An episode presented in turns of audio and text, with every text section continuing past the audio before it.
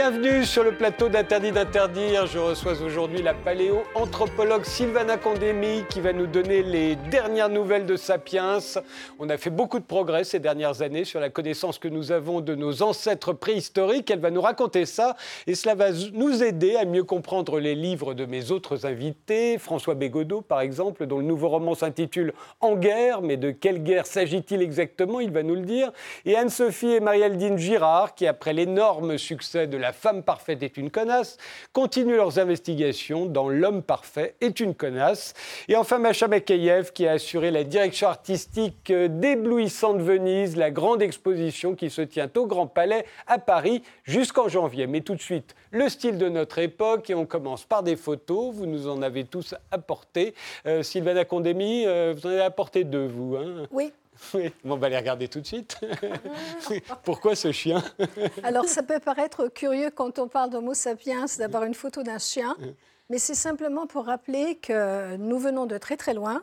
Ça fait, on a 7 millions d'années d'évolution et qu'au fait, aujourd'hui, l'homme, Homo sapiens, dont nous sommes tous euh, des représentants, des représentants eh bien, c'est un animal domestiqué. Il a été domestiqué par la culture et il emporte tous les traits, exactement comme ce magnifique chien. Qui lui a gardé ses poils. Nous, on qui a lui perdu a les nôtres. Nous avons perdu tout à l'heure euh, comment voilà. on a perdu les nôtres. Voilà. hein, mais... mais... ce qui est très intéressant, c'est que euh, tout de suite, un, quelques mots sur cette autodomestication de l'homme.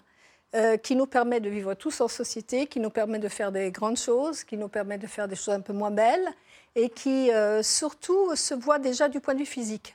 Quand on voit la domestication du chien, on est parti d'un loup qui est donc euh, haut sur pattes, avec euh, des oreilles dressées, avec une grande capacité crânienne, un grand crâne, et euh, le résultat, c'est ces magnifiques animaux de compagnie que nous avons, qui ont des, des oreilles qui tombent et des petites, euh, des petites tailles de, de, de, de cerveau. Et si nous comparons, nous, notre cerveau d'aujourd'hui à celui qu'on avait à l'époque de Cro-Magnon, eh bien, on a perdu 15%. On s'est auto-domestiqué au cours des 30 000 euh, Dernières années. années. Voilà. Et l'autre photo Et l'autre photo, ben, je voulais rappeler quand même une de nos grandes caractéristiques en tant qu'Homo sapiens, c'est d'être euh, des individus qui sont avec une, une démographie galopante. Nous sommes passés au paléolithique supérieur de 1 million d'individus à 7 milliards et demi, donc en, en quoi? En 40, 40, 50 000 ans. Et, euh, et aussi, cette photo me permet aussi de parler ce qui est une de nos caractéristiques. C'est-à-dire pas simplement nous avons beaucoup d'enfants, mais les enfants grandissent en fratrie, c'est extrêmement important. Et cette photo, donc, c'est une famille bretonne que j'ai trouvée sur le web, euh, rien de particulier, mais on voit papa, maman, des enfants de différents âges et les grands-parents. Et ça, c'est très important, c'est collaboratif. hein, Voilà, ça, c'est extrêmement important parce que d'une part, euh, ça permet à la mère d'avoir d'autres enfants parce Ouais. qu'elle n'est pas à s'occuper des de, de tous les enfants. Il y a les adultes, le père, le grand-père et surtout la grand-mère. Ouais, Très peut- importante, la grand-mère. La grand-mère très importante. Et aussi euh, la séparation euh, des tâches. Voilà. Vraisemblablement que cette femme, euh, cette bretonne, ne travaille pas, son mari travaille, et c'est une des raisons pour lesquelles on a réussi à se développer démographiquement. Voilà. Et en plus, c'est-à-dire que ça permet à la mère d'avoir un enfant tous les ans parce que les autres sont grandis, sont élevés, éduqués par la grand-mère. Les enfants grandissent en fratrie, donc on peut se décharger de ça.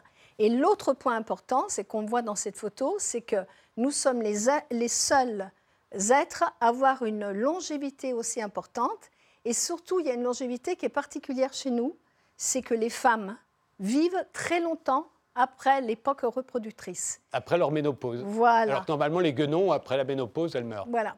Et donc tout ça, on a tous les, les caractéristiques de ce qui a permis notre succès évolutif, si toutefois il s'agit de succès. En tout cas, on a pris toute la place. On y revient euh, dans quelques instants euh, en détail. François Bégodeau, votre photo à vous, c'est J'ai cru reconnaître Matt Dillon. Ouais, mais c'est Matt Dillon dans le dernier film de Lars von Trier. C'est un petit peu intempestif. The House Et- that Jack built. Non, parce que le film est en, en train de se planter magistralement. Euh, et je crois qu'une des raisons pour lesquelles il se plante, c'est qu'il a beaucoup la critique contre lui. Alors, je trouve que c'est un fait d'époque assez majeur. C'est que je vois arriver dans le champ critique de plus en plus euh, euh, une- un angle moral porté sur les œuvres. Alors, Oui. évidemment, concernant Lars von Trier, comme le type dit n'importe quoi en conférence de presse, c'est la, cible est, la cible est facile. Mais là, en l'occurrence, je crois que c'est le film lui-même qui est attaqué. C'est c'est un serial killer. euh, et, et c'est vrai qu'à aucun moment, Lars von Trier ne prend véritablement ses distances par rapport à ce sale type, qui est vraiment un sale type intégral, hein, qui ne sera On pas a fait le même sauvé procès à Easton Ellis dans American Psycho, d'ailleurs. Et je trouve qu'il ne disait pas de mal de son héros. Voilà, c'est le, fameux truc critique que je trouve toujours très discutable, qui est de dire Ah, mais cette œuvre n'a pas de point de vue. Et en fait, quand on dit ça, ça veut dire qu'en fait, il faudrait que le cinéaste nous, nous signifie à tous les plans qu'il n'est pas d'accord avec ce type qui est en train de tuer euh, une femme euh, ou un enfant de façon assez euh, sauvage. Moi, je ne demande pas ça à des films. Quoi. Je, je crois que je suis assez grand moi-même pour me mettre à distance. Et puis, si ma foi, j'ai un serial killer en moi, euh, Lars von Trier n'y pour rien. quoi. Je- donc, euh, je, voilà, je trouve que c'est un fait d'époque. quoi, que le, le- disons, le, on va dire le paradigme moral, pour être un peu pompeux, euh, s'empare de plus en plus des œuvres. Et c'est un peu dommage. Marie-Aldine et, et Anne-Sophie Girard, euh, vous avez choisi une photo euh, qui vous ressemble, d'ailleurs. Ah, sûrement. Vous ne contentez pas de vous photo. ressembler, vous apportez des photos qui vous La même ressemblent. photo, mais avec deux propos, Anne-Sophie. Euh, oui, pour moi, il y a tout dans cette photo. Ça, On a c'est les tout. années 2000 pour vous. Ah, mais on a, ben, c'est Kim Kardashian est donc la personne la plus suivie sur les réseaux sociaux au monde. Elle a plus de 150 millions de followers, je crois, quelque chose comme ça. C'est sa petite fille. Ouais. Donc là, on est sur une surexposition vraiment de la vie privée. Je- je- il y a- pour moi, il y a tout. Voilà, c'est euh, Et il y a vraiment. y compris les Homo sapiens dont on va fait. parler dans Quoi? quelques Ah oui. instants. hein, c'en est toujours. Et en plus, on les voit, voilà, on les voit grandir parce que Kim Kardashian on l'a vu donc grandir à la télévision, hein, suite, euh, enfin, par rapport à, à son émission, et sa petite fille est déjà dans son émission. Donc moi, ça me fascine complètement. C'est quelqu'un qui a été connu en faisant une sextape, c'est Ouais. son fait d'armes. C'est- c'est- c'est ça. Euh, Mais c'est vrai, c'est c'est comme ça que. Et aujourd'hui, c'est la personne qui peut, par un tweet, faire, faire s'effondrer une entreprise entière. C'est-à-dire que si elle Enfin, ça critique. dépend de l'entreprise, pas total quand Ah, même, par exemple. ah bah, quasiment. C'est Snapchat pas ce risque. a perdu 3 milliards, je crois, à cause du tweet de sa pe- petite sœur Kendall, qui a dû faire ses excuses. Et non, ils ont perdu des parts en bourse, un truc incroyable parce qu'elle avait tweeté. Et je trouve ça fascinant. Et alors le filtre Snapchat, mais ça c'est. Ah, ouais, ça c'est plus euh, dans mon propos, c'est sur ce filtre-là. Ouais. Euh, parce que je suis toujours Le étonnée. filtre, c'est ce qui permet d'avoir des petites Voilà, exactement. Ça Et on- les oreilles de chat. Oui. Les oreilles de chat. Et euh, moi, je suis étonnée des fois de, de voir des gens qui, qui vont donner un avis, avec, euh, par exemple, un avis sur la Syrie en ce moment, avec une petite voix comme ça, ça transforme la voix aussi et des petites oreilles de chat. Donc, euh, et moi, ma vision de, de- de notre époque, c'est le fait de donner son avis. Son avis sur Avec des oreilles de chat. Avec des oreilles de chat déjà, et puis de le donner surtout quand on poste une photo, bah, tout le monde donne son avis. On n'a pas demandé l'avis, on a juste posé la photo. voilà, posté cette photo. Enfin, en postant une photo, on demande l'approbation Maintenant, des mais autres. maintenant, on n'a pas besoin d'avoir ça ou ça. On poste une photo pour la faire passer et donner son, son avis comme tout. Si tous les avis étaient intéressants, non. Et cette, Mais ça, c'est l'appartenance au groupe, on va en reparler avec tous les avis, pour moi, ne sont pas intéressants. cette photo a été commentée des millions de fois. Ouais. Alors, validé ou pas, critiqué ou pas, et en plus des gens, ils voient des choses incroyables parce qu'elle est interprétée. Ouais, c'est une des, des photos. Et moi, juste pour finir sur le fait de donner son avis, c'est euh, moi surtout sur les réseaux sociaux, c'est de voir des gens poster des analyses euh, géopolitiques, euh, voilà, qui, qui me qui à chaque fois me font halluciner ou euh, bon big bisous euh, les Rohingyas on pense fort à vous euh, big up Et- Non. voilà ça, ça me paraît mettent tout au même niveau, et voilà, ça c'est. Et vous. Macha Makayev elle, apparaît. Ah oui, voilà. Oui, ça c'est. Au fond, c'est euh, si près, si loin. C'est-à-dire, j'étais il y a quelques jours euh, dans, tout en haut de la tour La Marseillaise dessinée par Jean Nouvel. Et c'était une soirée avec beaucoup, beaucoup de monde. Je me sentais terriblement seule. Et je regardais par la fenêtre et je voyais cette transhumance. À la fois, c'est tellement beau, c'est une- c'était sublime, ce- ces mouvements. Il y avait une légère brume sur Marseille, ce qui est assez rare. Et c'était très beau. Ce Et sont en des même temps, voitures, hein. euh, oui, ce sont des voitures. Alors, c'est c'est un très beau geste. C'était la beauté de l'architecture, c'était le gigantisme et en même temps la transhumance. Je me disais qu'après tout, euh, c'est le propre de l'humanité que de se déplacer. Et alors là, on se déplace autour, euh, autour du quartier de la Joliette à Marseille. On entre et on sort de Marseille. Mais après tout, le monde entier est comme ça. Une ça espèce de vaste mouvement. Non, voilà, c'est éternel et c'est à la fois. Enfin, moi, j'ai trouvé ça très beau ce soir-là et à la fois réconfortant et terrible. Eh justement, on va s'intéresser maintenant à nos ancêtres euh, Homo sapiens et voir comment ils se sont déplacés, parce que c'est peut-être même ce qui nous caractérise.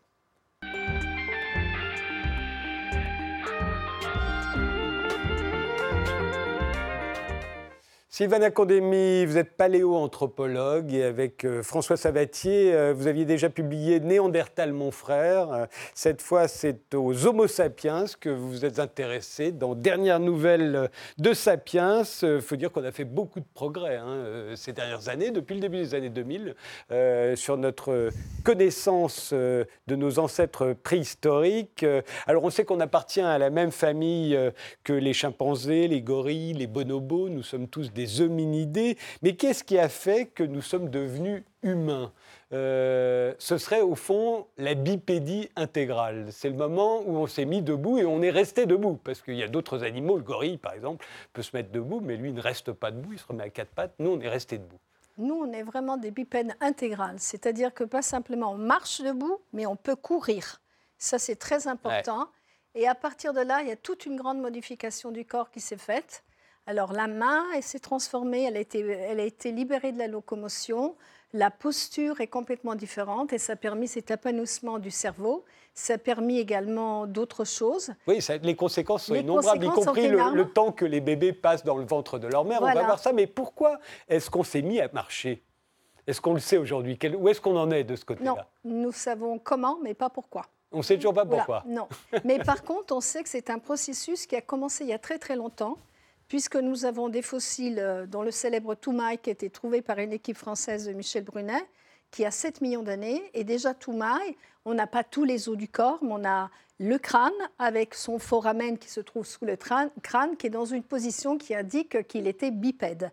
Alors, ce n'était pas tout à fait la même bipédie que nous, il devait marcher d'une façon un peu différente, mais c'est que ce qui est très important dans le livre qu'on a écrit avec François Zavatier, on voulait faire voir qu'il n'y a pas cette idée d'origine des choses. Il n'y a pas de révolution. Il n'y a pas eu la révolution de la bipédie, la révolution du cerveau, la révolution cognitive, la révolution néolithique. Tout ça, il faut laisser tomber.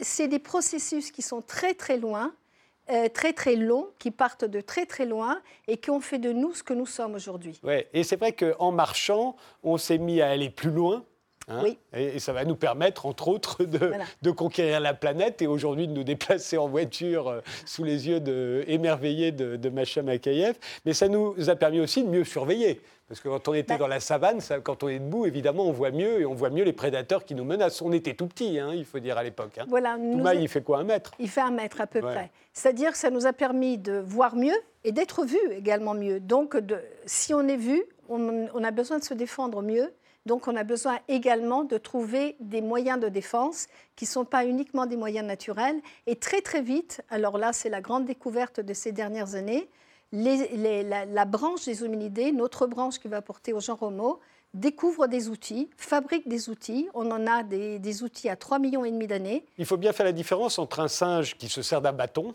voilà. On a vu des singes se servir des bâtons et le fait de fabriquer son outil. Voilà. C'est pas la même chose. Non, hein. c'est pas du tout la même chose parce que c'est-à-dire c'est pas l'utilisation de, l'outil. Il y a énormément d'animaux qui peuvent utiliser des outils, mais là on les façonne, on les modifie et on les réutilise. C'est très important aussi cette mémoire de l'outil, la réutilisation qu'on peut avoir de l'outil. Et c'est vraiment quelque chose de très important qui a porté donc à et il y a autour de cet outil, alors ça commence à 3 millions et demi d'années, on peut aussi imaginer la première grande division euh, des, tâches. qui commence, qui est aujourd'hui extrêmement accentuée, euh, qui est même nous sommes extrêmement spécialisés dans nos tâches, dans, nos, dans, tout ce que faisons quotidiennement. Et là, on ne parle pas de la division entre les sexes. Hein. On fait que certains euh, sont pêcheurs, ou d'autres vont aller cueillir, le troisième va être capable de coudre, etc., etc. Chacun a son job. Voilà. Et ça, ça va faire partie de l'efficacité des Homo sapiens. L'efficacité du groupe et de la coopération du groupe qui va, euh, d'une façon collective, pouvoir, euh, pouvoir s'approprier de plus de territoire très très vite et de pouvoir exploiter beaucoup mieux ce territoire. Et il y a quelque chose de très intéressant, comment on sait tout ça? Parce que par moment, on peut se dire, mais raconte n'importe quoi, c'est paléanthropologue. Ben, quand on voit euh, un territoire comme l'Afrique, à partir du moment où il y a les premiers outils, qu'est-ce qu'on voit apparaître? On voit apparaître dans les, dans les sites une diminution du nombre de carnivores. C'est-à-dire, au départ, il y a énormément de gros carnivores. Vous parlez des animaux, là. Des animaux. qui chassent. Ouais. Et puis tout d'un coup, on voit qu'il y a une réduction du nombre d'espèces de gros carnivores. Oui, la réduction des espèces, ça date pas d'aujourd'hui. Voilà. Il y en a toujours qui mais parce qu'il y a un nouveau prédateur, qui est ce genre homo qui apparaît, qui va être vraiment un compétiteur avec d'autres outils par rapport à ceux qu'ont les animaux. c'est comme ça qu'on va éliminer un certain nombre d'espèces en Europe. Il y avait des rhinocéros, par Voilà. exemple, il y avait des léopards, euh, il n'y en a plus. Voilà. Euh, mais alors, euh, notre reproduction coopérative, ce que vous nous montriez à travers cette photo tout à l'heure, il faut comprendre que parce qu'on s'est mis à marcher debout, les enfants n'ont pas pu rester dans le ventre de leur mère aussi longtemps qu'ils peuvent le rester en proportion dans le ventre des, des mères animales. Donc en fait, l'enfant sort du ventre de sa mère au bout de neuf mois, parce que s'il restait plus longtemps, la taille de son cerveau ferait qu'elle ne elle pourrait plus marcher, elle serait trop large. Et, euh, et- et donc, il va falloir qu'il continue d'évoluer, enfin, de son, sa- comment on appelle ça, sa préparation, sa- C'est-à-dire que son cerveau continue à grandir. C'est-à-dire pendant sept ans. En fait. Voilà. Au fait, nous, nous donnons naissance à des gros prématurés. Ouais. C'est-à-dire, par comparaison, si on regarde les chimpanzés, la taille du cerveau d'un bébé chimpanzé va, va, est deux fois et demi plus petite que ce qu'elle sera au stade adulte. Notre taille du cerveau, on passe d'un tout petit cerveau, on va augmenter par 5 la taille Ouais. du cerveau. Et puis, on ne sait rien faire, on ne sait pas Voilà. marcher, on ne sait pas se débrouiller, on est complètement. Un bébé hors du ventre de sa mère, il a besoin de sa mère pour se nourrir, pour tout. Ouais. Donc la première année, c'est une, une année vraiment exclusive entre la mère et l'enfant. Aujourd'hui, on le voit encore. Ensuite, on délègue. On Voilà. délègue très très vite. Alors, il y a les frères et sœurs et il y a la grand-mère, Voilà. vous le disiez. hein, Il n'y a que chez les humains que les, les femmes ne meurent pas euh, dès qu'elles entrent en, en ménopause, parce que tout à coup, les grands-mères qui restaient là et qui pouvaient s'occuper des enfants, mais c'est ce qui a permis que les enfants fassent des enfants, qui ont fait des enfants, et que les grands-mères euh, prennent une place euh, très importante chez les êtres humains. Et c'est devenu encore très important à l'époque du néolithique, l'époque où on commence à, à être éleveur et paysan. C'est encore plus important, ce rôle qui est délégué. D'une part, parce qu'il y a un apport de nourriture qui est très régulier chez les mères, donc elles peuvent avoir plus d'enfants. Les chasseurs-cueilleurs, parce que là, notre histoire est 99,9% de chasseurs-cueilleurs et 1% de, de- de- de- de- de- de producteurs de nourriture.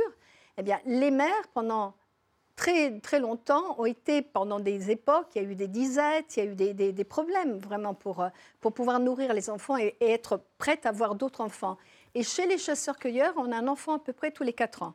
À partir du moment où naît le néolithique, où il y a l'élevage, l'agriculture, les femmes ont pu avoir un enfant tous les ans, même si la mortalité infantile était élevée, parce qu'il y avait cet apport régulier de nourriture.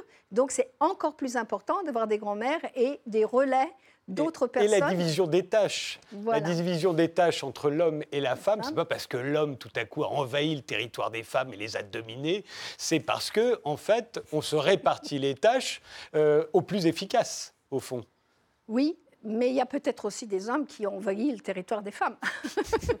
On peut imaginer aussi qu'il y a eu un moment où tout à coup on en a déduit qu'il y avait un sexe qui était supérieur à l'autre. Mais au départ, c'est juste une répartition des tâches. il y a eu, de- je pense, une répartition qui était euh, au départ un peu biologique, ensuite qui s'est fait, euh, par exemple, dans, dans le livre précédent, Né en état de notre frère, on montrait avec Françoise Avatier que la chasse aurait pu être une chasse collective auquel participaient les, les- les femmes, simplement, peut-être pas en mettant à mort l'animal, mais par le, le rabattage, etc., etc. Mais très vite, on voit à partir de 30, 40 000 ans qu'il y a une division des tâches qui est de plus en plus accentuée. On le voit par exemple dans les grottes ornées. Il y a- il y a une telle euh, précision dans ces grottes que ce n'est pas des amateurs. Ce n'est pas quelqu'un qui arrive dans la grotte Non, et qui fait c'est trois, quatre vrais, vrais, vrais C'est grands. des vrais Ils ne font que artistes. ça. Et pour être des vrais artistes comme ça, ça veut dire que déjà, la société permet à des gens d'être des artistes et donc de ne pas aller chercher la propre nourriture. Donc, ils sont nourris par la communauté. Et on voit qu'il y a une division qui est euh, assez ancienne des tâches qui a porté également, peut-être ce qu'on verra après, une division également des- des- de- de- d'autres rôles dans la société. Il y a la main, vous le disiez, à partir du moment où on marche, on libère nos mains, et nos mains, ça va devenir un super outil, de super outils en fait. Alors, c'est c'est un outil euh, total. C'est-à-dire, ce n'est pas simplement l'outil qui permet de faire des outils, mais c'est l'outil de communication. Alors, euh, il y a une hypothèse dans le livre qui est un peu audacieuse, mais qui ne vient pas que de nous, mais qui commence à prendre de la place, c'est que le langage naît par la main. C'est-à-dire que... Comme la- chez les Italiens. Voilà, comme chez les Italiens. Mais chez les Italiens, ça a été bien étudié. hein. Il y a une chercheuse italienne qui a montré pourquoi les Italiens parlent beaucoup avec les mains. Ça remonte à, à l'Empire romain. L'Empire romain était un, un empire de mercenaires les- dans les armées. Et puis, dans les armées, il fallait se comprendre très, très vite. Oui, on parlait pas la Euh, même voilà, langue. pas la même langue. Donc, ils ont mis au point, ils ont codifié, je crois, dans, le- dans, le- dans- dans les légions romaines, plus de 500 mots qui se disaient avec les mains. Et, Et- peut-être que nos ancêtres préhistoriques ont fait la même chose. la même chose.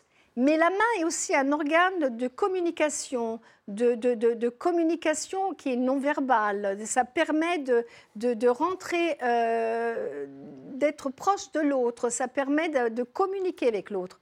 Nos frères chimpanzés ou nos cousins chimpanzés s'épouillent. Et nous, notre épouillage, c'est ce qu'on dit dans les livres, c'est le langage. Ouais. On se raconte des histoires, c'est une façon de s'épouiller socialement. Alors, autre euh, donnée très importante euh, qui nous a permis de, de- de coloniser toute cette planète, parce que ce n'était pas gagné au départ, hein, on n'était pas les plus forts, euh, c'est l'esprit de groupe, l'entraide, le sentiment d'appartenance au groupe. Vous dites si c'est encore aussi important pour nous aujourd'hui euh, vis-à-vis euh, de son pays, euh, de son équipe de football, de son entreprise, etc., etc. C'est parce qu'au fond, le, le, l'apparte- le sentiment d'appartenance au groupe, c'est ce qui nous a sauvés la plupart Oui, du ça temps. nous a sauvés. Sentiment d'appartenance au groupe, l'empathie à l'intérieur du groupe, euh, l'exclusion par rapport à l'extérieur du groupe, ce sont des sentiments et la sont- protection des faibles aussi, vous Voilà. dites. hein. Quand on dit euh, les femmes et les enfants d'abord, c'est pas pour rien, c'est parce que c'est l'avenir. Les femmes, si la femme meurt, c'est beaucoup plus grave que si un homme meurt. Parce que la femme, c'est elle qui porte la reproduction. qui donc, la euh, reproduction, les enfants portent l'avenir. donc on perd une femme, on peut perdre jusqu'à, pour, un- pour une horde de l'époque, on perd jusqu'à quatre fois, euh, jusqu'à un quart de la reproduction de la- future de la horde. Donc c'est Alors qu'un homme, on s'en important. C'est- Non mais c'est vrai. Non, mais c'est extrêmement important.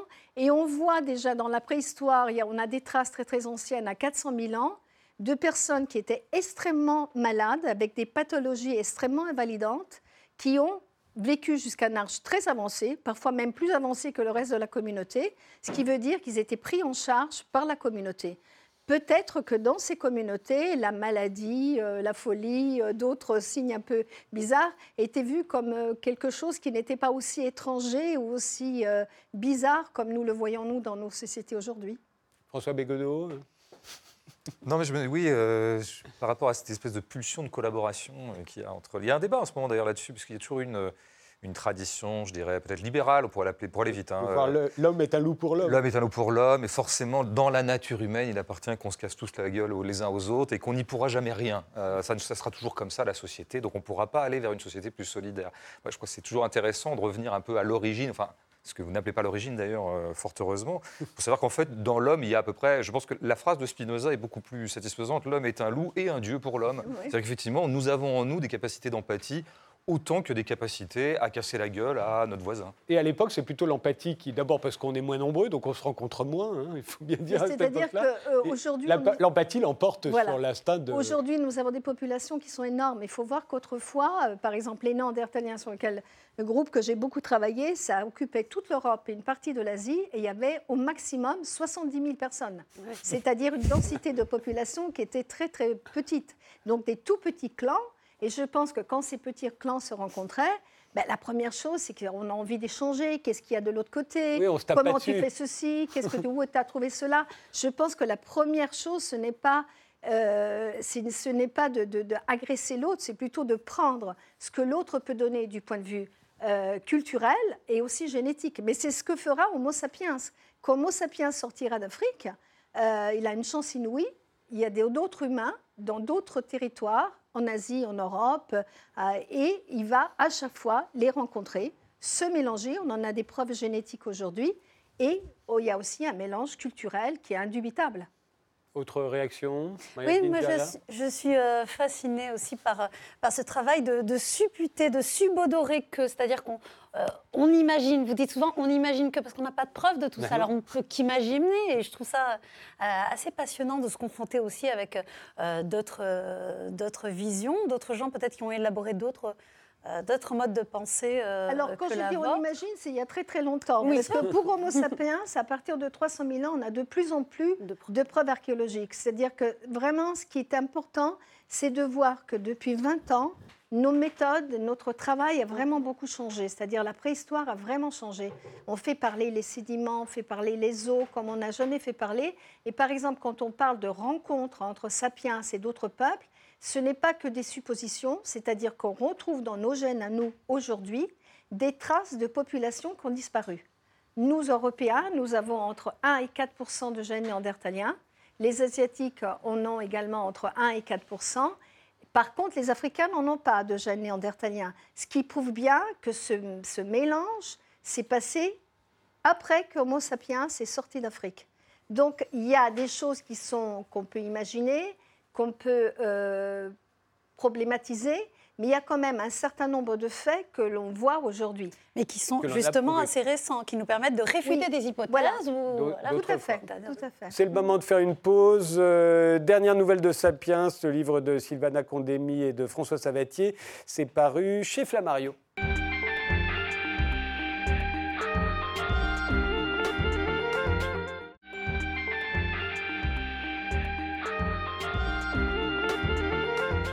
Les invités d'Interdit d'interdire aujourd'hui sont Sylvana Condémy pour euh, Dernière nouvelle de Sapiens, Anne-Sophie et Marie-Aldine Girard qui publie L'homme parfait est une connasse, Macha Makayev pour l'exposition Éblouissante Venise qui se tient au Grand Palais à Paris, et l'écrivain François Bégodeau, euh, vous êtes l'auteur euh, d'Entre les murs qui était devenu euh, un film de Laurent Cantet qui a eu la Palme d'Or à Cannes, de, de La blessure vraie qui est devenu un film d'Abdelatif Keshish. Votre nouveau roman chez Vertical est intitulé En guerre. Euh, De quelle guerre s'agit-il? Disons les choses euh, frontalement et crûment, de la guerre sociale, c'est-à-dire de cette espèce de guerre euh, statique. hein. c'est une guerre, la guerre dont je parle, elle, ne concerne pas les gens qui prendraient les armes pour, par exemple, se libérer d'une oppression, mais c'est la guerre statique qui est, contenue dans la structuration même de la société et notamment adossée à cette vérité, je pense. Qui, qui vient de très loin, je ne sais pas si elle vient de Néandertal ou de Sapiens, mais à savoir que les dominants dans une société, quand même, luttent beaucoup, s'activent beaucoup, en tout cas, pour préserver leurs intérêts. Et c'est essentiellement ça, quand même, la lutte sociale. C'est c'est la lutte des dominants pour euh, se conserver, pour conserver Est-ce leur que niveau pour de autant, domination. les, ceux que vous considérez comme les dominés euh, sont impuissants face, à la, face aux dominants? Bah, L'histoire prouve que non. Euh, Il y a eu quand même énormément d'épisodes où les, ceux qu'on va donc appeler les dominés euh, se révoltent, essaient de s'émanciper, essaient d'aller arracher avec les dents un certain nombre de progrès sociaux euh, aux dominants qui ne veulent pas leur octroyer ou qui finissent par leur octroyer sous la pression des dominés. Mais on a tendance à dire, et un certain nombre de personnages dans votre roman disent, ça fait très longtemps qu'on n'a pas vu une lutte sociale avoir du succès. Euh, Oui, c'est vrai. En tout cas, ça voudrait dire qu'aujourd'hui, les, les- les dominés seraient, seraient impuissants ou c'est simplement qu'il suffit d'attendre, d'avoir de la patience et qu'ils s'organisent? Je crois que ça, c'est un vieux débat parmi les gens de gauche, un peu, hein, à savoir de- désespérant de, de- de voir que, disons, le, le modèle insurrectionnel tel qu'il s'est constitué au XIXe siècle, dont on pourrait dire que 68 serait le dernier, euh, voilà, le dernier épisode, ce modèle-là est sans doute un peu périmé. C'est-à-dire comme ça, une insurrection massive qui produit des progrès euh, conséquents, euh, c'est plus exactement comme ça que ça se passe. Cela dit, il y a des pays dans le monde où on trouve des grèves massives, des mouvements d'émancipation. Bon, alors après, il y a des micro-émancipations quand même. hein. Je veux dire, il y a les individus, des groupes, des collectifs se créent en permanence. De ce point de vue-là, je trouve que notre époque est, très très vivante. Euh, Il y a énormément d'individus qui euh, s'agglomèrent les uns aux autres, qui essaient de collaborer entre eux pour essayer d'échapper à l'oppression du marché, par exemple, ou à d'autres formes d'oppression, en créant des modèles alternatifs, des modèles collaboratifs, puisqu'on en parlait. Donc euh, peut-être que ça s'est redistribué de cette façon-là. Votre roman, vous l'avez situé en 2015. euh, alors, c'est l'année évidemment des attentats, euh, mais il en est relativement peu question euh, dans le roman. C'est aussi l'année où on avait vu le, le- le directeur des ressources humaines d'Air France euh, se faire arracher la chemise par les salariés. Mm. Finalement, c'est plus de ce côté-là que vous tendez. On se souvient que Manuel Valls, alors Premier ministre, avait dit Nous sommes en guerre. C'est à lui que vous faites allusion dans le titre, mais vous ne parlez pas de la même guerre. Non, le, disons, mon mon changement de focal est totalement explicite. hein, C'était presque le projet, disons, de fond du livre, c'est-à-dire de reléguer au second plan ce qui, à mon sens, avait été un peu trop mis au premier plan. C'est-à-dire qu'on avait un peu confondu, je pense, dans cette année, euh, cette année noire, des deux attentats, Charlie et le 13 novembre notamment, je pense l'intensité émotionnelle que ça nous procure et l'importance objective que ça a dans la vie d'une société donnée. Je crois que dans la vie d'une société donnée, ce qui me semble avoir davantage d'importance, c'est la vie quotidienne des gens. Euh, Donc ça veut dire les, les, les délocalisations, les licenciements, les grèves, euh, la répression policière, mais aussi la ville elle-même, euh, ses caméras de surveillance, euh, ses centres commerciaux, ses vigiles, tout ça, ce sont des champs de bataille euh, à vos yeux, euh, Bah, François ce sont des champs de bataille quotidiens et qui disent pas leur nom. C'est-à-dire, il faut reprendre les choses par le quotidien. C'est comme je le fais avec mon personnage qui s'appelle Louisa Macluffy et qui euh, va de boulot précaire en boulot précaire. C'est une une prolétaire contemporaine. Il se trouve qu'au moment où commence le roman, elle travaille dans un entrepôt Amazon. Et on voit, on voit à peu près à quoi ça ressemble, la vie dans ces entrepôts. C'est maintenant assez documenté et je, je- je- je rapporte un certain nombre de documents là-dessus. Bon, ben, Personne ne lui fait la guerre explicitement dans sa journée à Louisa, mais il se trouve que je veux le monde social lui fait la guerre. En tout cas, crée immédiatement une pression sur elle. La première pression, c'est qu'elle doit se lever à telle heure. La deuxième pression, c'est qu'elle doit se rendre à l'entrepôt qui se trouve à 30 bornes de chez elle. Pression implicite étant qu'elle a dû acheter une bagnole et donc s'endetter de nouveau pour pouvoir aller à l'entrepôt. Et puis une fois arrivée à l'entrepôt, alors je vous passe sur toutes les, comment dire, toutes les, coercitions sociales implicites qu'elle subit, que subit son corps. On sait que par exemple, ils sont, on est fliqué quand on est un employé Amazon, c'est-à-dire qu'elle elle- elle est piqueuse, c'est-à-dire qu'elle elle clique sur des marchandises, pour, pour, le, pour le dire vite. On sait que cet appareil qui lui permet de cliquer est aussi l'appareil qui permet à son manager de la surveiller et de surveiller ses performances. Mais ça, si vous voulez, on n'est pas dans la guerre au sens strict. Il n'y a pas d'armes, il n'y a pas de combat, il n'y a pas de combat social. Elle n'est pas virée, elle n'est pas licenciée. Mais je considère que c'est une ligne de front. Ce qui se joue à ce moment-là entre son manager et elle, entre le, le pouvoir de son manager sur elle et le corps de cette prolétaire, est un rapport de guerre, ou en tout cas un rapport de tension. Et alors justement, le- le- le- la, la trame du roman, c'est la rencontre euh, improbable, dites-vous, entre Louisa, qui est une ouvrière, et Romain. Ils habitent dans la même ville, mais d'après vous, ils n'auraient jamais dû se rencontrer. Qu'est-ce qui les sépare? Qu'est-ce qui nous sépare, nous, de plein d'autres gens qui habitent la même ville? Alors je dirais premièrement, et c'est par là que je commence d'ailleurs, il- euh, qu'est-ce qui les sépare? La distance. Elle habite la périphérie de cette moyenne ville de province et Romain habite plutôt le centre. Bon, première chose. Alors après, ça n'exclut pas qu'ils puissent se croiser, puisqu'il arrive que Louisa, quand même, malgré tout, de moins en moins d'ailleurs, euh, je le précise aussi, aille faire ses courses dans la fameuse rue piétonne commerçante qu'on connaît dans toutes les moyennes villes de Provence. Alors là, ils peuvent se croiser. Mais une chose est de se croiser, autre chose est de s'entreprendre, c'est-à-dire de se remarquer l'un l'autre, de se remarquer au point de se parler, de se parler au point que quelque chose comme de la séduction se, se noue entre eux, et de se séduire au point qu'une relation s'engage. Et une fois que leur relation s'engage, il faut encore qu'elle dure. Moi, j'ai essayé, étape par étape, de voir comment toutes ces improbabilités sociologiques pouvaient devenir euh, réelles bon, bah, par le jeu de la fiction. hein. Il y a chez moi un forçage fictionnel à ce moment-là. Je crée des accidents. J'ai imaginé fictionnellement des accidents de sorte que Romain et Louisa puissent enfin se parler et se séduire. Mais j'ai l'impression que pour vous, euh, euh, à la fois dans le roman, mais aussi dans la vie et dans la société, euh, on pourrait dire qu'il y a ceux qui pensent que ce qui nous unit est plus fort que ce qui nous divise, et puis il y a ceux qui pensent exactement l'inverse, c'est-à-dire que ce qui nous divise est plus fort que ce qui nous unit.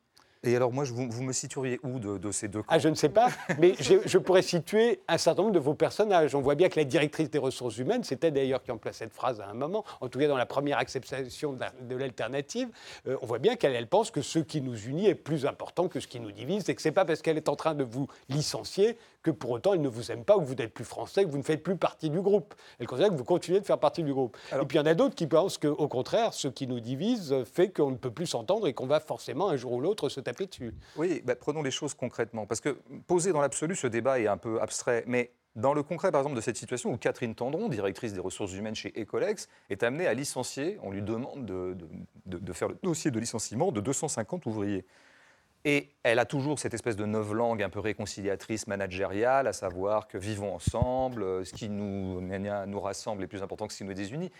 Ces mots, dans l'absolu, on pourrait leur prêter un certain crédit. Mais si elle le dit à deux ouvriers qu'elle va virer, les ouvriers sont quand même fondés à considérer que c'est du pur pipeau et que c'est même une espèce de langue qui est là pour euh, une langue émolliente qui est faite pour aseptiser la violence qu'elle est en train d'exercer, ou en tout cas qu'on l'a chargée d'exercer, parce qu'elle-même est une, est une victime d'une certaine manière. Elle est le bras armé d'un système qui la dépasse très largement. Donc de ce point de vue-là, les gens qui produisent un discours comme ça du rassemblement, du vivre ensemble, hein, on connaît bien cette expression dont, dont tout le monde est fatigué, je crois maintenant, euh, sont souvent les dominants sont souvent des gens qui. enfin, un dominant a toujours intérêt à l'union. Euh, Qu'est-ce que dit le- la, la- la première chose que dit même un, un type comme Bolsonaro une fois qu'il est élu, alors qu'il a fait une campagne très nouveau président très brésilien. clivante, Dès qu'un président est élu, il dit toujours Je suis le président de tous les Brésiliens, je suis le président de tous les Français. Le pouvoir a toujours intérêt à la réconciliation, sachant que dans le même temps, il ne cesse de diviser, de diviser par classe, d'élargir les inégalités. Donc tout ça, le discours du, du rassemblement me paraît euh,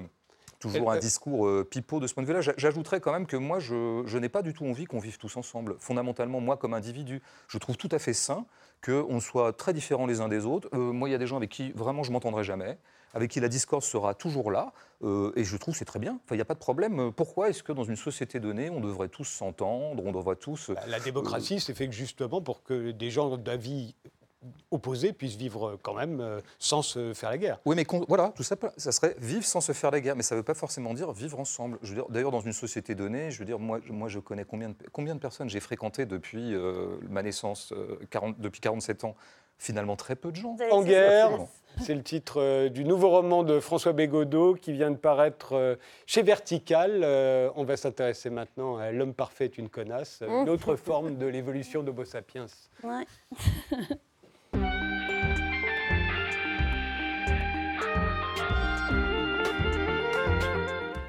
Marie-Aldine et Anne-Sophie Girard, vous avez connu euh, un énorme succès avec euh, La femme parfaite euh, est une connasse.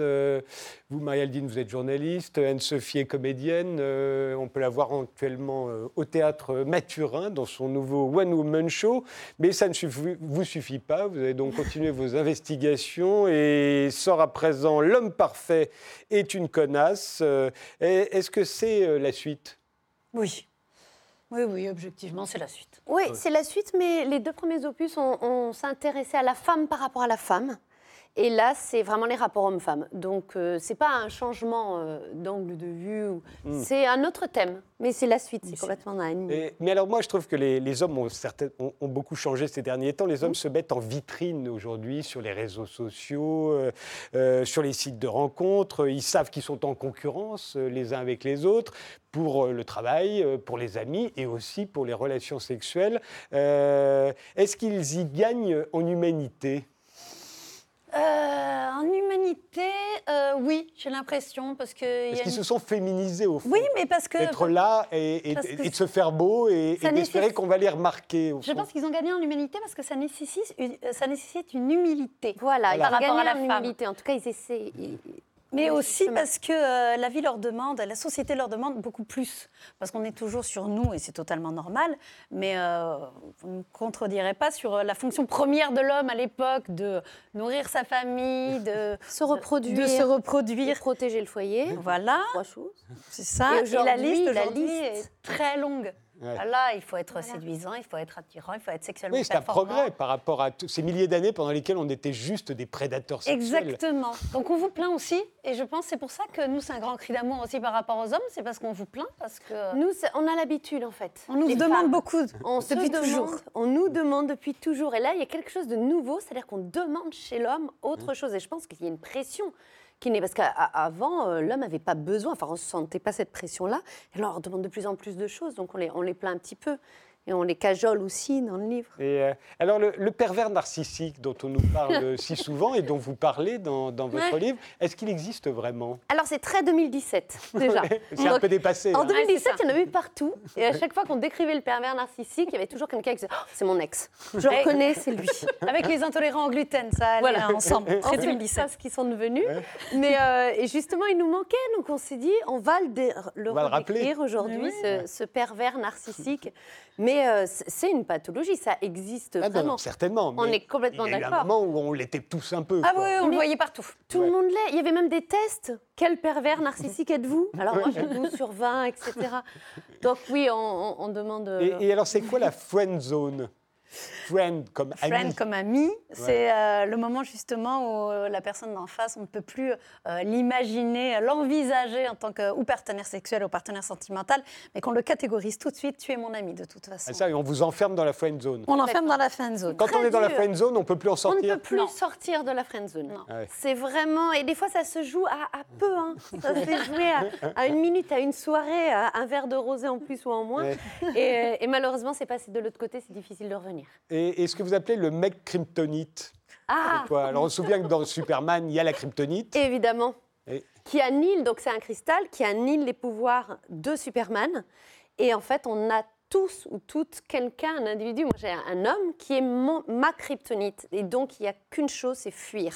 C'est-à-dire Si que quand, euh, en présence de cet homme, vous n'avez Non. plus aucun de vos Ah super non. pouvoirs habituels. Non, Je, je- je pense être quelqu'un quand même euh, d'intelligent, en tout cas un petit peu. Et là, non, je suis complètement bête face à, face à lui. Il me dirait n'importe quoi, je replonge. Donc je fuyais, vraiment fuyais parce que parce qu'on n'est on n'est pas armé. Et c'est comme des drogués, on se dit allez, on y va, mais une, une fois. Et non, on Non. Et replongera. pourquoi? Parce qu'il est particulièrement impressionnant. Nocif. euh, Il est nocif. En fait, c'est C'est-à-dire- Il est quelque peut-être ultra sexy Euh, aussi. Oui, mais il, il est sûrement très nocif pour moi, mais sauf que mo- moi, en fait, je ne réfléchis plus quand je suis en face de lui. Mais tout le monde, là, hein, si vous repensez à... C'est quelqu'un pour lequel vous avez des sentiments amoureux et donc du coup ça vous tétanise, c'est ça, d'accord Ça nous tétanise et surtout quand on Bah, sait Ne tombez pas amoureux, chose- j'ai envie de vous dire, ça sera. Ça, vous Ça se contrôle le- pas malheureusement. Mais oui, c'est ça. C'est Mais pour il faut ça être amoureux. Moi, j'avais l'impression que c'était juste Non, un non, type non, qui était tellement puissant sexuellement, fantasmatiquement, Des fois, c'est une vraiment... sorte d'homme parfait. quoi. Non, non, ça peut même être une merde, hein, vraiment. Ah je vous le dis clairement. La plupart du temps, ça les sous. Est-ce qu'il est bien vu d'envoyer des photos de son pénis euh, Ah, euh, C'est bien qu'on en parle ce texto soir. Je- quand on J'adore vous entendre poser cette question. C'est vrai, il y en a tellement même qui le font. Non, il y en a tellement qui le font. On se dit peut-être que ça marche. Alors, la première chose, c'est que c'est répréhensible par la loi si on n'a pas un, voilà, Alors, accord de la personne d'en face. Mais ceci étant dit, une fois qu'elle a donné son accord, nous, on trouve qu'il faut y mettre un petit peu de panache. Voilà. c'est- Voilà. Donc, Juste euh, le pénis, ça suffit pas. Non, il faut soigner. Enfin, S'ils tiennent absolument, parce qu'on ne sait pas pourquoi, hein, sûrement Non, on que ça leur tient très à cœur, mais sur les réseaux sociaux, l'homme aime bien exhiber son pénis, oui. dont il doit être très fier. Mais on lui dit, faites-le bien, une petite ambiance cosy, euh, Cela dit, une mise pendant- en scène. Depuis des décennies, euh, les femmes montrent leurs seins euh, sur les plages. Mais enfin, les seins- Fallait bien qu'on finisse par montrer un truc, nous aussi. Ah oui, mais enfin, les seins et le pénis, non Je sais pas, on montre On ce ne se qu'on cache. reproduit quoi. pas avec nos seins, nous. Ouais. Enfin, moi, je... Non, non, mais je, comprends, je vois bien la différence aussi. Non, quand même, c'est C'est pas bien. la question. Je dis qu'à un moment, évidemment, euh, l'homme venant sur les territoires, se féminisant, il a envie d'exhiber quelque Eh chose bien, qu'il Mais peut-être. on lui dit, Fais-le, mais fais-le avec Fais-le panache. bien. Donc voilà, Ouais. une petite lumière, une petite mise en scène, un petit accessoire, quelque chose pour ne pas faire peur à la, voilà, à la personne d'en face. Mais voilà. Là aussi, très homo sapiens, tout ça. Très homo sapiens. Mais ça, ça vient de la bipédie. hein. Depuis que nous marchons Ah. debout. Ah oui, oui, parce que euh, si vous regardez les, les singes, ben, on voit leurs organes sexuels, alors que nous, depuis que nous marchons debout, surtout les femmes, eh ben, tout est caché. Donc, euh, il faut d'autres choses pour euh, Et, séduire. et d'ailleurs, justement, alors ça, c'est François Bégodeau qui pose la question dans, dans En guerre. euh, pourquoi les femmes s'épilent-elles depuis euh, quelque temps? En 1990, euh, tomber sur une femme épilée, vraiment, c'était Mhm. le sexe, je parle, c'était, c'était quasiment impossible dans un pays comme la France. Et aujourd'hui, euh, ce serait plutôt l'inverse. Alors, qu'est-ce qui s'est passé dans la jeune génération? Alors en il, plus, il se pose la question dans ce Bah, moi, j'ai l'impression en plus On que va le c'est à poser aux double hommes, en tranchement plus. parce qu'il faut poser la question aux hommes. Mais c'est vrai qu'on a un copain qui nous a dit qu'il voyait, il reconnaissait bien l'âge de, de la femme justement par rapport à son épilation. Ouais. Parce que les jeunes d'aujourd'hui, aujourd'hui, c'est épilation totale, Intégrale. intégrale, alors que même de notre génération, alors qu'on n'est pas très vieille, hein, euh, c'est intégrale, non, c'était les actrices porno. Et c'est vrai que peut-être, alors beaucoup disent que c'est le, le porno, Oui. mais moi, il y a une autre chose qui est totalement euh, l'inverse, c'est sur le fait qu'avant, moi qui viens du Sud, on avait toujours les seins à l'air sur les plages. Eh bien, on se couvre de plus en plus. Et je remarque, alors je ne sais pas si c'est une question de mode ou une question de pudeur ou je ne sais pas ce qui se passe aujourd'hui, d'être seins nus, on est presque gêné sur la plage. Alors Ah, mais ça, c'est encore autre chose. Ah ben oui, mais je Mais trouve juste- que c'est le pendant. mais pour et les- c'est- justement tellement paradoxal. Ouais, mais pour l'épilation, parce que c'est intéressant, parce que vous posez la question pour les filles, mais de plus en plus d'hommes, les les jeunes Ah bah hommes oui. sont Évidemment. entièrement Les hommes, Et puis, épilés. qui vous imite surtout. Un mec pas épilé du tout, pas tondu du tout, moi pour les femmes de ma génération. C'est rédhibitoire. Bah non, De toute façon, je pense que ça à inscrire dans un mouvement général de refus du poil. L'homme parfait est une connasse. euh, c'est paru chez Flammarion.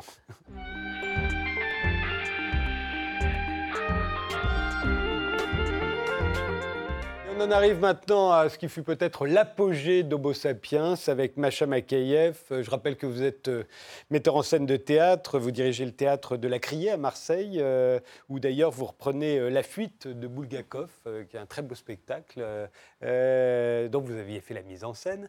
Mais là, si je vous ai demandé de venir aujourd'hui, c'est parce que vous, vous avez assuré la direction artistique et la scénographie de l'exposition Éblouissante Venise, qui se tient au, au Grand Palais à Paris jusqu'au 21 janvier. Et cette Venise éblouissante, c'est celle du XVIIIe siècle. Et c'est là où je parle peut-être d'apogée d'Homo sapiens. En tout cas, les Vénitiens en étaient vraiment persuadés. hein. C'était le comble du raffinement, le comble de l'élégance à ce moment-là. hein. Le comble de l'élégance, c'était le comble des arts, des Oui. arts mêlés. Et en même temps, c'était dedans et dehors. C'est-à-dire, il se jouait beaucoup de choses à l'intérieur. Déjà un premier théâtre, mais un second théâtre immédiat de, dehors. C'est-à-dire que ce qui caractérise quand même cette époque, c'est c'est que c'est un jeu de regard permanent dedans et dehors. Alors évidemment, il y a la puissance, euh, d'abord la puissance politique, euh, la force de la Serenissima, mais après, évidemment, il y a un délitement. Et c'est ce qu'on ressent à Venise, d'ailleurs, quand on s'y promène, quand on y va. Quelle que soit l'époque, on est évidemment ébloui d'une certaine façon et quelque chose se joue quelque chose de trouble. Et, euh, et donc, dehors, il y a des jeux de regard. Et donc, cette, euh, cette Venise, elle, se fra- elle, elle contient une, une espèce de fragilité.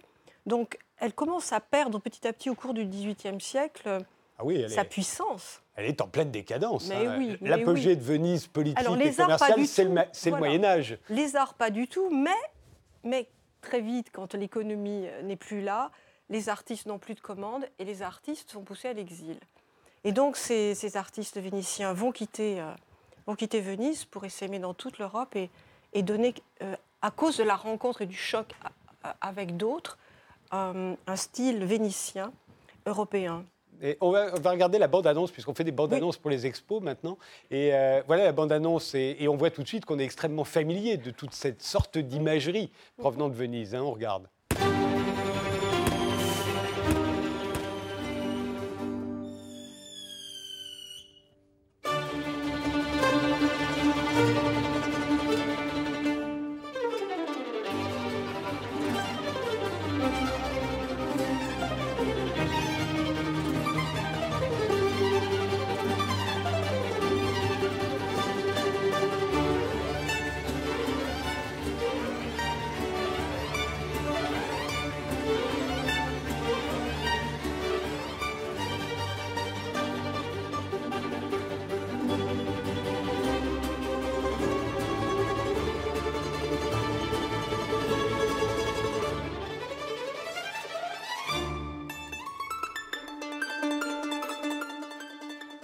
Alors il faut bien réaliser que la Venise du XVIIIe siècle, la superficie est à peu près la même que celle qu'on connaît aujourd'hui à Venise, mais sauf qu'il y a trois fois plus d'habitants, 150 000 euh, habitants, euh, et qu'il y a déjà 20 000 étrangers chaque jour qui rentrent dans Venise, hein, à peu près, entre les marins, les touristes, puisque à l'époque c'est l'étape capitale du Grand Tour euh, que la noblesse, notamment la noblesse britannique, fait effectuer à, sa jeunesse dans toute l'Europe, mais le, le must, c'est d'arriver à Venise. Donc il y a 20 000 personnes qui, arrivent par- euh, qui sont là quotidiennement, mais qui ne, sont pas vénitiens. Et, et c'est l'époque, le XVIIIe siècle, alors de Tiepolo, de Canaletto, de, de Guardi, de Goldoni, euh, de, je regarde ma fiche pour pas en oublier, de Vivaldi, de Farinelli. euh, Là, on voit d'ailleurs une marionnette du théâtre Goldoni. euh, de, qui y a d'autres, je disais à peu Il y près a tout. Piazzetta, il y a Longhi. Voilà. Piazzetta, on a vraiment, c'est un peintre qu'on qu'on connaît moins et vraiment, ça, de ce point de vue-là, c'est déjà, il y a encore des traces de, de quelque chose de caravagesque et c'est Ouais. déjà presque du Courbet, tellement c'est beau, c'est direct, c'est des portraits Mais alors, vous le disiez, c'est éblouissant artistiquement, cette Ouais. Venise. Éblouissant de Venise, c'est artistiquement. Mais c'est vrai que c'est plus la Venise, la Venise euh, euh, politique et, et commerciale euh, qu'on a connue au Moyen-Âge, qui à l'époque véritablement régnait sur le monde. Ça n'est plus le cas. Là, elle rayonne uniquement sur le plan euh, culturel et artistique. Commercialement, c'est plus ça. De plus en plus, les, les- les nobles dilapident leur fortune au jeu, justement. Ah oui, parce que, complètement. hein, ce qu'on voit dans toute cette exposition. Oui, puis il y a deux le statut des étrangers, extrêmement libre, tout Ouais. est possible, et puis quelque chose de très coercitif pour les Vénitiens. Ouais. Ça, il y a vraiment deux mondes qui cohabitent, et c'est pas si simple d'être Vénitien. Mais ce qui m'intéressait, c'était de montrer, euh, de montrer aussi le, le trouble. Et, et ça, c'est quelque chose. Enfin, moi, je, ressens Venise de cette façon-là, un peu Encore comme, aujourd'hui. comme Aragon très jeune. C'est-à-dire que je pense que si j'y restais un peu trop longtemps, euh, euh, le- la mélancolie me prendrait et extrêmement délétère, extrêmement dangereuse. mais justement, c'est pour ça qu'ils font tant de fêtes à l'époque. Et on Bien en sûr. voit les traces, on voit fait. dans des, des tableaux comme celui-ci de Tiepolo. Oui, et ils les Est-ce que ça partout. ce que vous appelez le mythe de Venise euh, dans cette exposition Mais au fond, ils nous, ils nous font croire. Ils savent qu'ils sont en décadence, ils savent que ça ne va pas du tout. Ils ne savent pas, mais ils devraient sentir que ça, ils en ont plus pour longtemps, puisque Bonaparte, à la 1797, Oui. va mettre fin à 800 ans d'indépendance de Venise. Euh, mais ils font la fête. Et ils fascinent le monde entier, enfin l'Europe, on va dire, parce que pour eux, le, le monde entier à l'époque, c'est l'Europe, euh, avec une fête permanente, avec un, un faste et un luxe qui cachent en fait une, une Et qui décadence cache, terrible. qui cache aussi un ressenti, c'est-à-dire qu'on marche, on marche sur l'eau, on marche sur quelque chose qui, qui, de- qui dessous se délite. Et il y a, il y a- il y a vraiment le sublime, mais, mais tout ça est extrêmement en danger. Et il y a une espèce d'humidité des âmes aussi, quand même incroyable. Et dans, dans cette peinture, on ressent ça. On ressent, bien sûr, il y a beaucoup de travail sur la lumière, mais il y a, j'allais dire, euh, sur la, il y a un travail sur la presque immobilité. Ce qui, ce qui caractérise cette peinture, c'est que si vous regardez, c'est extrêmement statique. Et si, et Ouais. si vous regardez plus de 15 secondes, tout est, en, tout est en mouvement, tout est extrêmement éphémère. Donc tout est très théâtral, parce que chaque attitude va disparaître. Donc on vous montre des choses qui vont, dans la seconde suivante, disparaître. Et il y a aussi toujours, bon, ben là, il y a évidemment une tricherie de perspective admirable, mais on est dedans et dehors et on se regarde. Et c'est tous ces jeux de regard. Alors quand on, fait, on, dessine une scénographie pour raconter ça, c'est extrêmement agréable parce qu'on a évidemment le regard, le, regard à l'intérieur de, la peinture, mais on a aussi le regard évidemment dans la traversée. Et il y a aussi la mise en scène du spectateur. Et qui regarde qui, qui regarde quoi. Et euh, très souvent, on, parlait on évoquait Tiepolo. Tiepolo montre très souvent ces personnages de dos qui sont en train de regarder quelque chose que vous, vous ne verrez pas. Et donc, vous vous, mettez dans la même attitude que ces spectateurs-là, presque sur la pointe des pieds, pour regarder dans le tableau ce qu'ils sont en train de regarder. Donc, quelque chose qui vous échappe toujours. Et qui regarde qui Et dans un tableau comme ça, on se demande si, si c'est ceux qui sont derrière, si- s'il y, a- s'il y a un petit chien qui passe, eh bien, c'est lui qui regarde. Euh, le monde animal est, très présent et, l'animalité des êtres a- aussi. J'aimerais qu'on termine avec les Canaletto, parce que Canaletto, alors c'est une véritable institution de Venise à cette époque.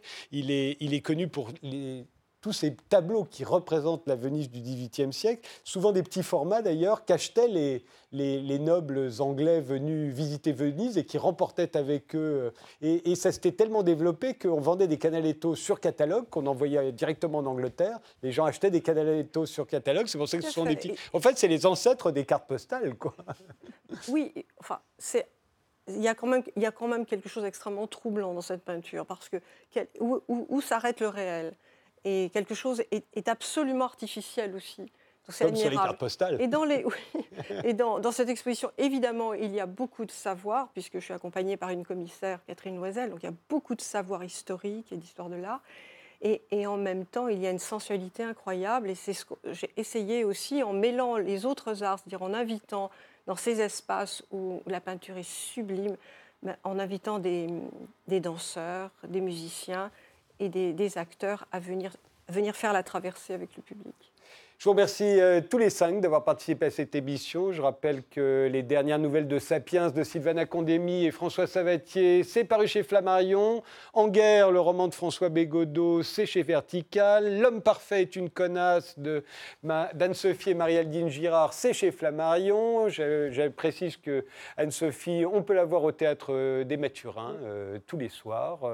Et Éblouissant de Venise, l'exposition dont Macha Makayev a assuré la direction artistique. Ça se tient au Grand Palais à Paris jusqu'au 21 janvier. Merci de nous avoir suivis jusqu'ici. Rendez-vous au prochain numéro d'Interdit d'interdire.